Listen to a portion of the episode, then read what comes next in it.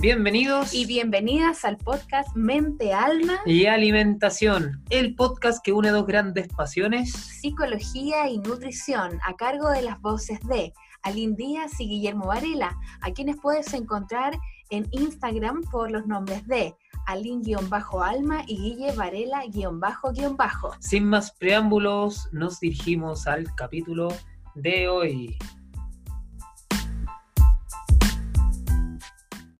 Bienvenidos y bienvenidas al quinto episodio, capítulo de nuestro podcast Mente, Alma y Alimentación. Guillermo, ¿cómo estás? Muy bien, Aline, de aquí de vuelta, después de un periodo reflexivo, un periodo de, de en verdad no saber qué pasa con nuestras vidas, pero aquí estamos nuevamente en Mente, Alma y Alimentación.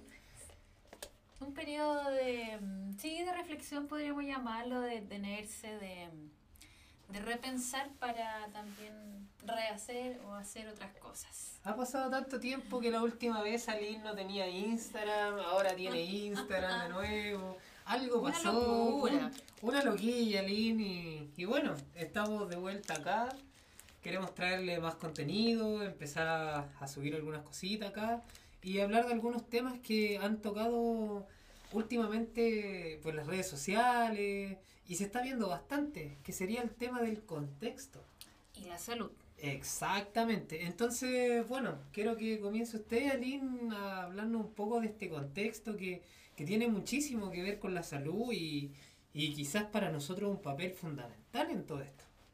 Sí, yo creo que mm, el contexto viene mm, a ser una forma de, hoy día siento, como arremecernos, porque finalmente, a mi juicio, no sé qué opinas tú, siento que la salud actual está siendo como una especie de, de magia robótica, como que quiere que todos sean iguales, con las mismas características, que todos cumplan los mismos objetivos, que todos busquen ser lo mismo y tener como estos mismos éxitos y para eso también enmarcado en el cuerpo.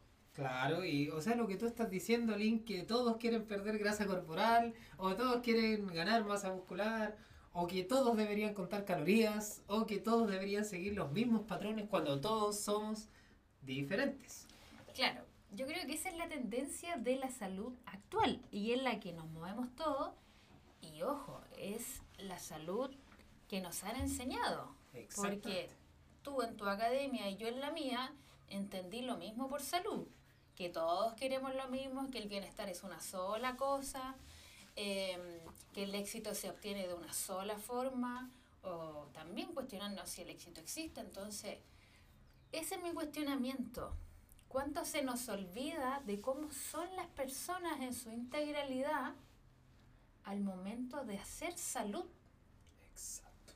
Y es bastante importante, sobre todo en áreas de la nutrición, donde en el día de, al día de hoy nosotros podemos encontrar el ayuno intermitente para todos, podemos encontrar que la dieta cetogénica podemos utilizarla para todos, que todos deberían contar calorías o comida o que no sirve comer intuitivo y hay un montón de situaciones en las cuales eh, englobamos todo lo que tiene que ver salud y finalmente el contexto es súper importante en, en este tema. De hecho, es más, por ejemplo, si tuvo una población, por ejemplo, de China, de, de, ese lugar del mundo, tú sitúas, por ejemplo, la alimentación de ellos y yo voy, tomo su alimentación y veo que son antiguos, bueno, antiguamente, antes de la industrialización, obviamente, eran un país que tenía un 76% de carbohidratos y tenían el porcentaje más bajo de obesidad también a nivel mundial. Entonces, ¿será coherente, por ejemplo, que yo los englobe a todos utilizando una dieta cetogénica, teniendo un contexto en la cual ellos utilizan una, alimentación basada en un grupo cereales donde tenemos cargas de carbohidratos más importantes, eh, ¿será que todos deberíamos hacer exactamente lo mismo? Yo creo que no. Sí, yo creo que por ahí va nuestro cuestionamiento del día de hoy y, dejarle como reflexión también a ustedes eh, de que a mi juicio la salud es propia.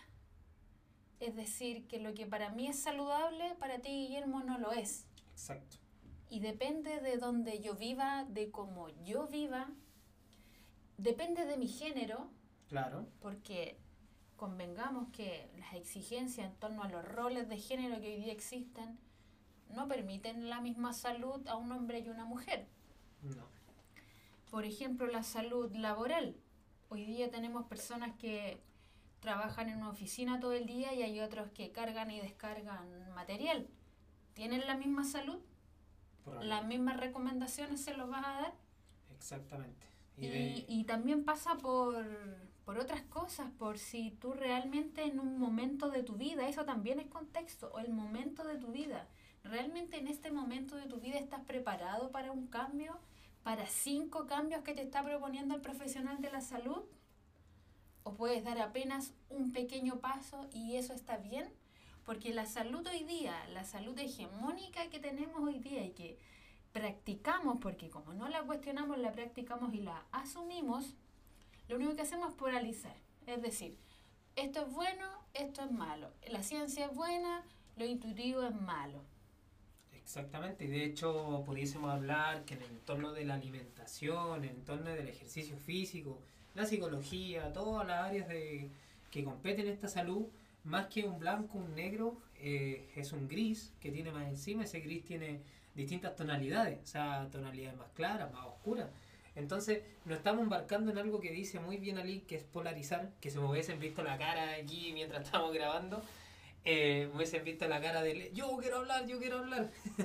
Pero está, estamos en una palabra que es polarizar y que está muy bien dicha. Eh, eh, creo que hemos llegado a tocar un fondo en el que todos deberíamos hacer todo, que todos deberíamos tener pautas o, X cosas que, que, nos invocan algunos profesionales también. Y saber que la vida va de contextos, de ambientes, va de, de la situación personal de cada uno, del momento, como bien también dijo Aline. Em, lo que quizás es saludable para una persona, lo más probable es que para otra no. Eh, también depende mucho el nivel socioeconómico que tenga esa persona.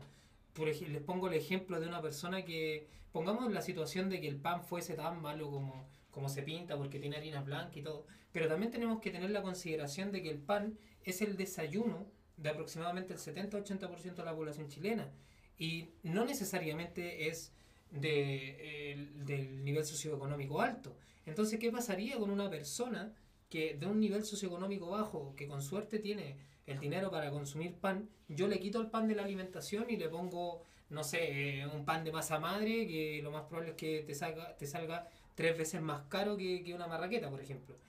Claramente, si bien puede afectar obviamente los nutrientes, eso obviamente va a recaer en la salud psicológica de la persona, porque no va a tener el alcance económico para hacerlo, se va a preocupar y va a creer que es la única forma de conseguir eso. Entonces, finalmente, ¿hacia dónde estamos jugando? Por eso es eh, no polarizar las cosas y ver obviamente en el ambiente en el ambiente que se está moviendo la persona. Y claro, y ahí si nosotros pensamos en ese ejemplo Guillermo, por ejemplo, si la persona durara dos semanas comiendo ese tipo de pan, que quitó la marraqueta, porque el nutricionista o el médico, porque convengamos también que los médicos son los que dan El médico también da régimen, en las clínicas también pasa. Así que no me vengan con que el intrusismo solamente está en redes sociales. En nuestra carrera también pasa en las clínicas y también pasa en los hospitales. Sí, entonces el doctor te dijo eh, que tenías que comer este tipo de pan y la persona lo pudo hacer por dos semanas y luego por su contexto que fue olvidado no logró hacerlo. Y llega a la siguiente consulta y el doctor, ¿qué le dice? Le falta a usted fuerza de voluntad. Porque la salud hegemónica y esta salud eh, egoica que algunos le llaman, que a mí me gusta mucho ese concepto, lo que hacen es trabajar sobre la fuerza de voluntad. O sea, imagínense, fuerza es eh, presionar a alguien para que haga algo. ¿Y dónde está el deseo de la persona? ¿Dónde quedan las ganas de, ese, de esa persona que quiere comerse una marraqueta? No existe el deseo. Claro. No existe el gusto, el placer. ¿Dónde queda ese componente tan natural e instintivo del ser humano? De hecho, es más, yo te haría una pregunta, si bien al aire. Eh, ¿Tú crees que la fuerza de voluntad, eh, la gente no tiene fuerza de voluntad? ¿A opinión personal? Yo creo, es que para mí, yo que lo he tocado este tema, yo no creo en la fuerza de voluntad. Yo creo que uno como profesional tiene que encaminar las voluntades o las ganas, porque también, ojo, siempre llegan pacientes y te dicen quiero esto, y tú desde afuera logras ver lo que esa persona no ve dentro de sus propios ojos y sus marcos, y tú te das cuenta que realmente hoy no puede conseguir ese deseo que él quiere, entonces tú vas encaminando su deseo. Claro, de hecho, es más, Aline, eh, y perdona por cortarte, eh, para mí la fuerza de voluntad, yo creo que todas las personas tenemos fuerza de voluntad. Creo que la fuerza de voluntad existe, creo que, o sea, digo que existe en base, en base a lo que ahora voy a plantear. Creo que la fuerza de voluntad es a veces por, como dices tú, por sentimientos. Por ejemplo, para mí una persona que se ve cuatro horas Netflix, por ejemplo, tiene la capacidad y la fuerza de voluntad de estar cuatro horas frente a una pantalla viendo Netflix, ¿vale? Pero la fuerza de voluntad obviamente se pone a prueba cuando una persona claramente hay algo que no le gusta o le incomoda. Entonces, jugar con la fuerza de voluntad de una persona, jugar con esa emoción o con, con eso, creo que no sé si es fuerza de voluntad la palabra. Para mí tampoco me gusta mucho el tema de, de la fuerza de voluntad porque creo que todos la tenemos solo que uno también tiene prioridades diferentes y eso hace, hace el juego con un poco con la, con la, con esta famosa fuerza de voluntad. Pero si yo pongo un culturista, por ejemplo, una persona que se dedica obviamente al tema corporal y demás, ¿eh? claramente esa persona tiene una prioridad súper importante y aunque o sea, yo a esa persona yo la haga comer aire todo el día, lo más probable es que lo haga. Pero porque tiene una prioridad diferente, no es porque tenga más fuerza de voluntad que otro, es una prioridad diferente. Nada más que eso. Sí, ahora bien, yo creo que mm, si tú a ese culturista lo mandaras a meditar, le sería igual de difícil que una persona que lleva 20 años siendo sedentaria y le invitas a que vaya a correr una maratón. Exactamente. Entonces, tiene que ver con los estados de las personas. Y tiene que ver con, insisto, con este, si tenemos muy internalizado este concepto de salud, que, que, es egoico, que en el fondo te quiere decir que si no, que, que la flojera no está bien. No. ¿Por qué?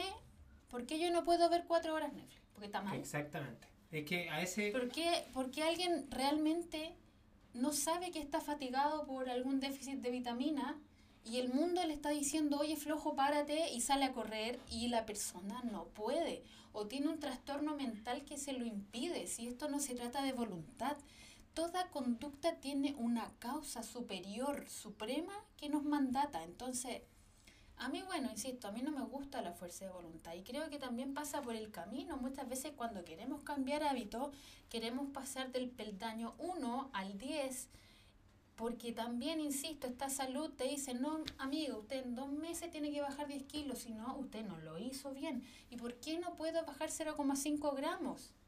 No porque todo tiene que ser de una forma, no porque todo tiene que ser rápido.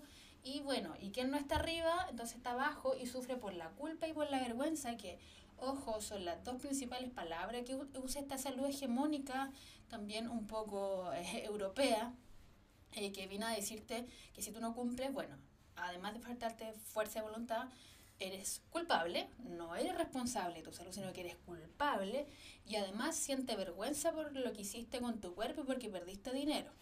De hecho, es más, yo creo que para cualquier eh, comienzo de hábitos, cambio de hábitos por sobre todo, yo creo que mientras más forzado es, o sea, mientras más fuerza de voluntad, nuevamente vamos a usar esta palabra, yo necesito, claramente yo más fácilmente puedo abandonar la misma conducta que estoy adoptando.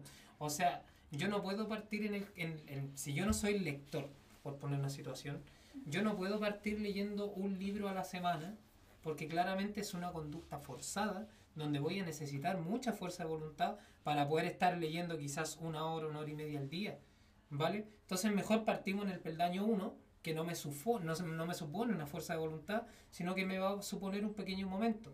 ¿Vale? Lo más, por, lo más probable es que 5 minutos, 3 minutos de esta misma lectura. Entonces, es a no forzar lo que nosotros quizás no queremos hacer. A mí me pasa mucho también con el tema del ejercicio físico, que lo que yo veo es a gente que hace ejercicio que no le gusta. Por ejemplo, el gimnasio yo creo que no es para todos. Para mí, si hay algo que me ha enseñado esta cuarentena, ya que, que es un periodo muy reflexivo que he tenido conmigo mismo también, es que si bien echo de menos entrenar, creo que echo más de menos hacer otro tipo de ejercicios que no, solo, no solamente tengan que ver con el gimnasio, que tienen más que ver con un significado de lo que yo creo que yo soy y de lo que yo quiero mostrarme a mí mismo de lo que soy y lo que me gusta a mí. Entonces, por ejemplo, a mí me, me he dado cuenta de que del gimnasio pasa al atletismo, por ejemplo. Como que he mirado mucho el atletismo últimamente. Entonces, lo más probable es que cuando termine esta, esta pandemia, lo más probable es que me vean de atleta. Sí, pues, y es que también insisto con, con esto de que cuando uno logra reflexionar este modelo del cual no, no nos sentamos responsables por seguir replicándolo, por el contrario, mientras más conciencia tengamos, mejor, mientras más veamos todo esto, mejor, porque lo mismo del ejercicio, el ejemplo que tú pones, ¿por qué la gente va a un gimnasio aunque no le gusta? Porque se dice que la única forma de gastar calorías yendo al gimnasio. Pero porque si, porque si alguien dice, no es que yo quiero hacer yoga porque me gusta, no, pero es que ahí usted no gasta tanta caloría como levantando peso. De nuevo, el éxito, de nuevo lo rápido, de nuevo la inmediatez, de nuevo lo que se asimila como salud ir al gimnasio y no caminar, porque mira, camina nomás, pero si corriera es distinto. Entonces, nuevamente las exigencias sobre nosotros, sobre eso. Entonces, reitero eso, de que la salud es tu propia salud, es tu propia forma de hacer las cosas, de lo que a ti te gusta, de lo que tú sabes que te hace bien. Todos tenemos un termómetro y sabemos lo que nos hace bien y lo que nos hace mal. No es necesario ir a un psicólogo para saber lo que no nos gusta. Tú sabes lo que te gusta y lo que no te gusta. Y si todavía no sabes lo que te gusta, al menos sabes lo que no te gusta. Y ya saber algo y saber tu camino. Claro, y muchas veces hay, hay dos puntos que también me gustaría tocar que van de la mano, que nosotros somos un ser social. Mm. Y en este tema del gimnasio, del mismo deporte que tú te metes a un deporte por X razón, por, por tratar de, de pertenecer a una misma jungla. Creo que antiguamente también nos juntamos en, en grupos que, eh, que más o menos tengan mismos pensamientos, mismas cosas, o que busquen un objetivo en común para obviamente no sentirnos solos. Y en este caso cae el gimnasio, el gimnasio, los gimnasios que naturalmente le hacen un culto al cuerpo, ¿ya? Y claramente el ir, obviamente, me hace pertenecer a algo que, es lo que yo estoy buscando y donde hay más gente que, busca esto mismo. Y, y bueno, y hay un segundo punto que en este momento se me estaba olvidando mientras estaba conversando eh, sobre esto. Y es que, y es que muchas veces también las personas, eh, como dice la Link, quieren conseguir todo bastante rápido. Y muchas veces el, el, mismo ambiente que, o el, mismo contexto la persona nos da para, para obviamente quizás acelerar un proceso. O sea, no es lo mismo una persona que, por ejemplo, viva para, viva para él que otra persona que viva para el otro. O sea, que viva, por ejemplo, para su familia, para cuidar su, su entorno, que tenga un trabajo, que tenga, no sé, un montón de actividades que obviamente quizás le van a suponer eh, una menor inversión de tiempo frente a otra actividad que quizás quiere hacer. Pero eso no quiere decir que eso sea menos saludable o que sea más malo, ni nada, sino lo que quiere decir es que bajo tu contexto, bajo tus elecciones, tú puedes hacer esto y claramente eso es lo que tú debes hacer y no ponerte una trampa tú mismo de decir, no, es que la idea es entrenar dos a tres horas al día. No, tú no puedes entrenar dos, horas, dos a tres horas al día porque te resta de tu vida. O sea, te resta, resta vida. Te resta vida. Y eso significa que te resta salud. Y al restarte salud, o sea, es que mejor, o sea, es que... Es que no estás generando no, salud. No estás generando nada. O sea, puedes hacerle el culto al cuerpo que tú quieras, pero salud no va a ser. Sí, pues ahí viene de nuevo esta desintegración de ser humano, que por un lado está la mente, que por otro lado está el espíritu o el alma, y por el otro lado está el cuerpo. Y mientras no logremos conjugar esos tres componentes, no vamos a lograr salud porque una cosa resta a la otra. No estamos restando. O sea, si entreno, pierdo horas de sueño. Salud. Claro. ¿Cierto? Si duermo más, bueno, la gente me dice que flojeo. Entonces, no, tampoco. No eres saludable. Entonces, ¿dónde está el punto medio? El punto medio. O sea, yo lo pienso también con la alimentación. Te metes a Instagram y comes saludable, platos con poquita comida, poquito arroz, mucho brócoli, ¿cierto? Frutos secos. Y después me meto a otra página y me sale Uber Eats y me dice que tengo descuento para Kentucky. 2.700 pesos. Entonces, ¿qué hago? ¿Cuál es el equilibrio? ¿Cómo tengo que vivir en este mundo de incongruencias donde es blanco y negro y tú estás ahí en medio? Y lo otro también importante, Guillermo, que también ahí tú nos podías aportar, que, en este tiempo has estudiado sobre esto, cómo eh, podemos reformular también este concepto de salud que estamos criticando y, y en vez de hablar de, de salud, podemos hablar de saludes, ¿cierto? Claro. Eh, no de individualidad ni culpa, sino que de responsabilidades también colectivas y cómo hacemos eh, una salud para todos, para todos, ¿cierto? Eh, desde la colectividad, cómo también tú como nutricionista puedes en el ejercicio con tu paciente ambos aprender, ¿cierto? Construir una salud para ese paciente. Porque tú no tienes la verdad, tú sabes algo y el paciente sabe de su vida. Entonces, ¿cómo juntos eh, logran, ¿cierto?, eh, encontrarse para generar una salud especial dedicada hacia la persona. Y que realmente sea salud. Y entonces también ahí entra el tema del minimalismo.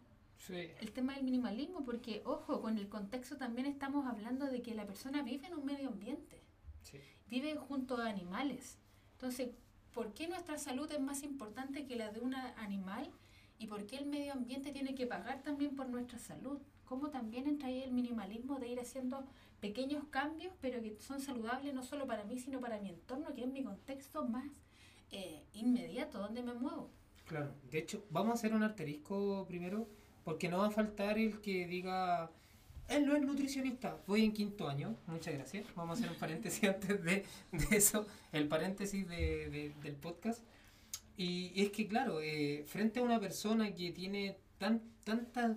A ver, una cosa es la teoría, y esto acá siempre la teoría es muy bonita, es muy, es muy es genial eh, mencionar la última enzima del, del, mundo y la última molécula y todo lo que, lo que naturalmente abarca eh, todo esto de la ciencia, ¿ya?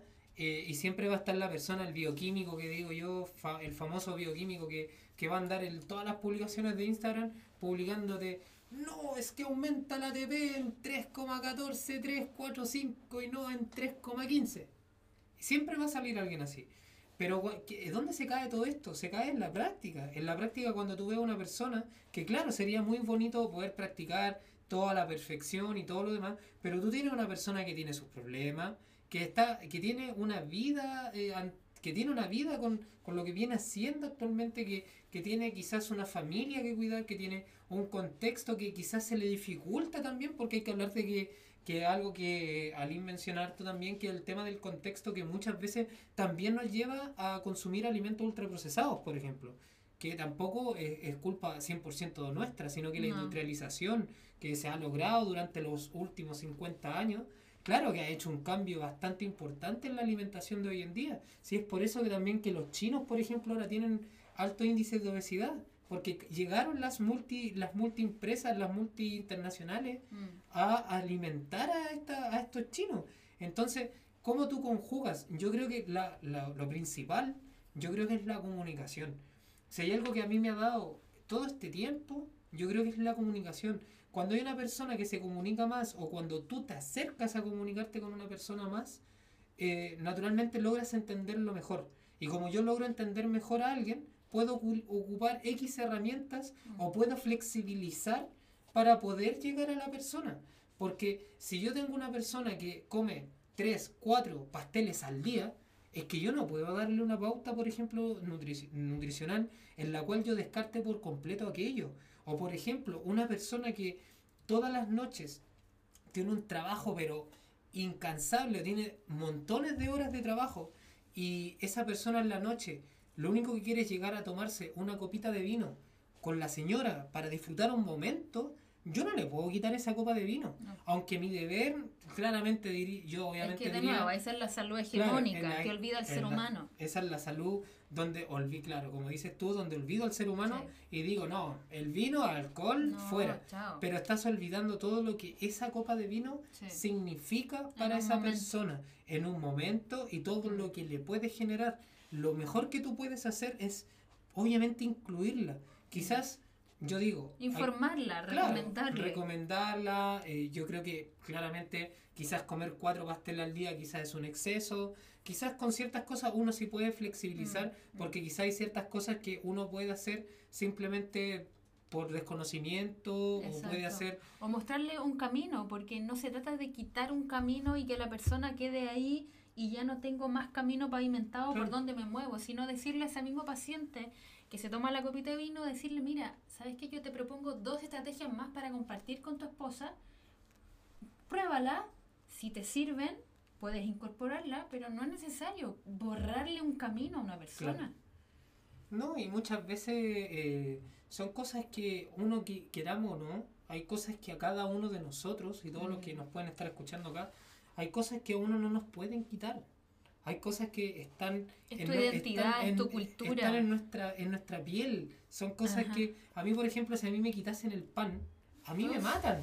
Me ma es como no, no me veo sin, sin... Es que no se puede borrar tu identidad. Yo utilizo pan desde que nací, entonces no podría quitar el pan.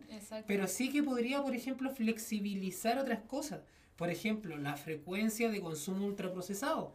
Por ejemplo, si lo estoy haciéndolo todos los días, quizás no es tan importante para mí, pero pudiese flexibilizar obviamente en ciertos momentos o en ciertas compañías, o quizás no tenerlo en casa y sino que utilizarlo afuera, ciertas cosas que se pueden hacer para, mejor, para mejorar eso y obviamente eh, no restar salud de otros puntos que son igual de importantes que la salud corporal mm, física, o física. De, todo, todas las saludes que, que estábamos hablando. Por ejemplo, no sé, yo pienso si a mí en los 90 me le cayó la cédula, cuando éramos niños, Guillermo, o sea, es que si, imagínate a nuestro cumpleaños, que era el evento, magno evento de la comunidad, del, vecindario, de la población, uno se compraba su mintita, la mamá le compraba su pinta, ¿cierto? Uno compraba el regalito, iba al cumpleaños y uno esperaba el chocolate caliente, ojo, leche entera, porque esa es la rica, con canela, los pancitos, las ayuyas, los soufflés. O sea, si tú me hubieses puesto. Los canapés con huevo. Canapés con huevo. si tú en esa época me hubieras puesto estos bastoncitos de zanahoria, de apio, estos cumpleaños saludables, hubiera restado a un montón de niños alegría, cuando era el único momento en que comía eso. Esto es lo mismo.